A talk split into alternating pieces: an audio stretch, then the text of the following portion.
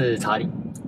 我们今天来聊一下巴菲特的波克夏公司在前几天，他买下了 Dominion Energy 这家公司。我们从这件事情来思考一下，巴菲特他的主要持股，或者是说他喜爱的喜爱的公司，大部分都是什么样的公司？有没有一种普遍的共同特性？这个共同特性呢、我称之为基础架构。我们可以看到，巴菲特很喜欢这些基础的东西。比如说，我们来看巴菲特的第一大持股——苹果电脑，这很神奇啊！苹果电脑现在已经占巴菲特持股高达百分之三十几了。它的平均成本在一百四十多块，然后。刚开始占它的，刚开始他有所拥有的市值是大概三百亿左右吧，现在已经来到快一千亿。那为什么说苹果电脑很有趣呢？因为大家都会觉得说，哎，巴菲特不买科技股。可是当一个科技来到一个成熟的地步啊，而且已经独大的时候啊，苹果电脑你可以把它视之为它是一种基础架构。手机就是一种基础架构，手机所衍生的各种服务，比如说 Apple TV 也好，或者是现在的很多的电玩啊，或者是 Apple Music 啊，这些已经是一个基础架构的东西。再加上它有独大性，所以巴菲特选择它的原因是很明显的。并不是因为它是科技，啊，巴菲特就觉得不可以不买它。那巴菲特不喜欢科技股的原因当然很简单嘛，因为它的变动太快了嘛，变动太快的东西就没有办法长期持有。所以巴菲特说过一句话嘛，就是不改变啊，啊，不改变才是什么？没有改变才是投资人最好的朋友。所以巴菲特其实也会买。IBM 跟 Oracle，他也买过 Oracle。那 IBM 当然是一个失败的投资嘛。但是你从 IBM 或从 Oracle 我们来看的话，事实上它都是基础架构的东西，企业软体、资料库，所谓的 ERP 啊，企业资源管理的这些东西，事实上它也是一个基础架构。那除了苹果电脑之外呢，他巴菲特的十大持股，主要持股还有哪些啊？比如说金融股，金融股有大家熟知的富国银行，Wells Fargo，然后有美国银行，在金融风暴的时候，他是金，他去金援这个美国银行，所以现在美国银行是他的。第二大持股的样子，然后有 J.P. Morgan，不过 J.P. Morgan 好像已经调出十大持股，然后还有一家银行叫 U.S.B 嘛，美国合众银行，中文好像是这样翻译。那你也可以把银行当成是一种 基础架构，因为它就是金融环境最基本的一个东西嘛，银行。然后再来是保险，比如说他最著名的保险公司，大家都知道的 Geico 这个保险公司。那保险公司对巴菲特来讲还有另外一个作用啦，就是他所谓的浮存金的概念嘛，就是保险金从保险公司从保险人那边拿到很多钱，那这些钱就可以再拿去什么投资嘛？就像你在。台湾呐、啊，你会看到很多房子都是寿险业嘛所持有的，比如说国泰人寿，在台北市有很多的房子，然后哦都是他的，所以你看他现在也盖很多饭店嘛，所以这些都是基础架构。那 Dominion Energy 这间公司，当然它就是一个基础架构的东西嘛。那能源类的公司在巴菲特的持股里头也是算很重要的一部分。当然，我没有办法一一把他们提出来了。那最有名的是前几年，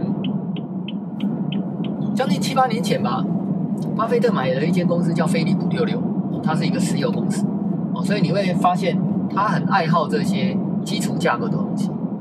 那在另外一个基础架构的概念是什么？是铁路，铁路。所以他在二零零九年买了一间公司，叫做柏林顿 （Burlington） 北方铁路公司，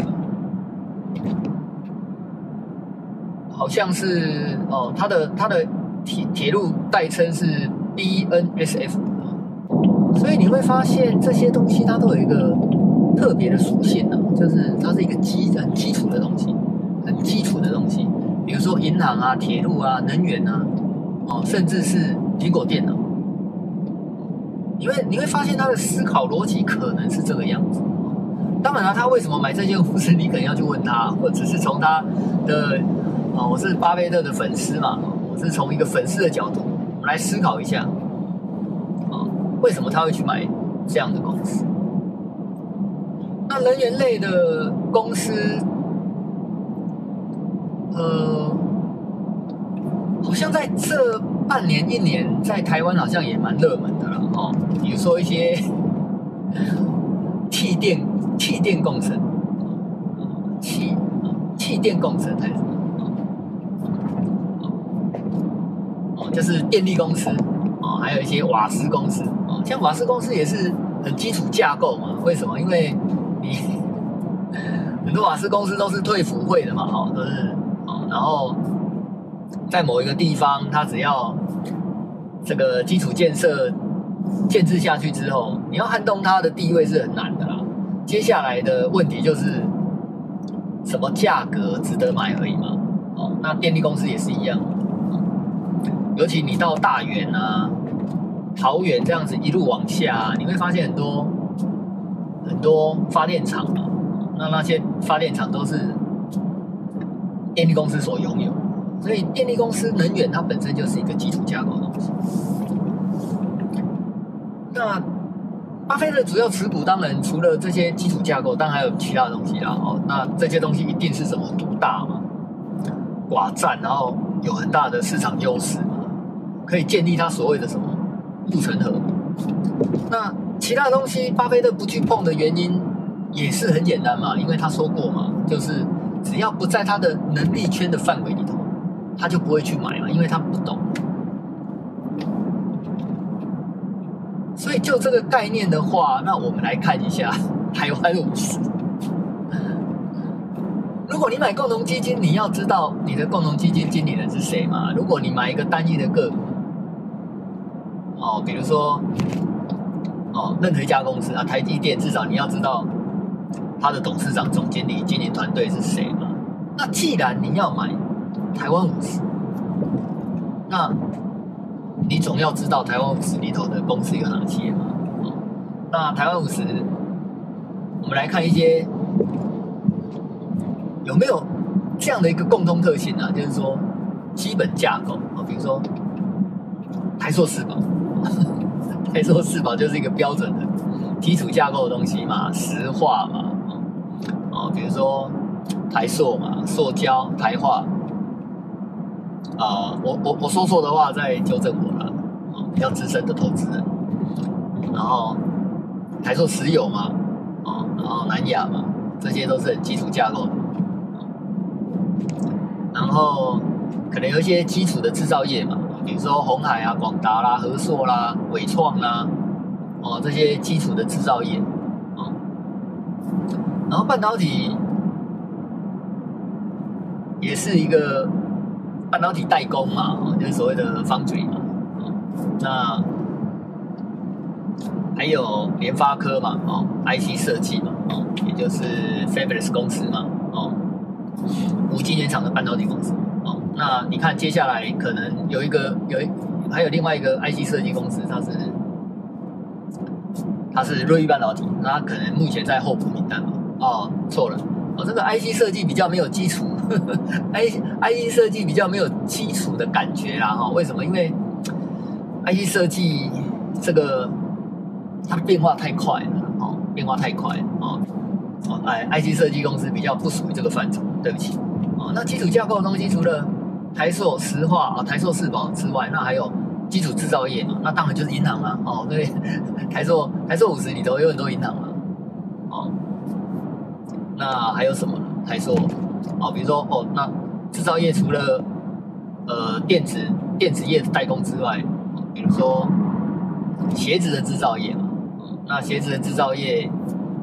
呃，比较有名的当然就是宝成跟丰泰嘛，啊，那宝成好像被踢掉了嘛，啊，因为宝成出了一些状况，所以你会发现台湾五十也是有这样的特性的，哦，那另外一个我没有提到的是电信公司嘛，电视公司、电信公司哦，比如说呃中华电信、远传、台科大啊，这些都是在台湾五十的名单里头，那你就会发现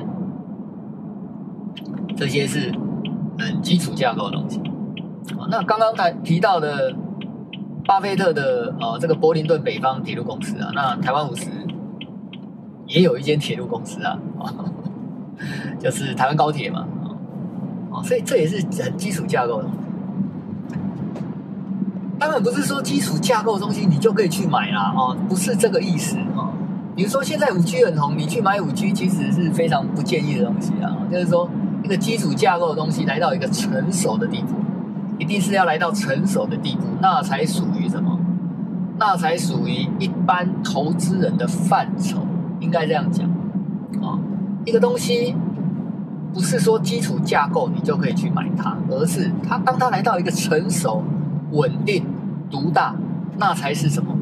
一般投资人他该去投资的标的。否则，那就不是你的赛局嘛，那可能是法人的游戏，那可能是创投啊，或者是呃一些私募的基金或者是投资公司他们的范畴，那不是一般散户的范畴，应该这么说啦。所以，如果一般的投资人哦也去沿用这样的一个。思维，然后去长期持有一些稳定、独大、基础架构的公司，那事实上，他要失败的几率不是不是那么高，基本上都是会成功的啦，都不会失败。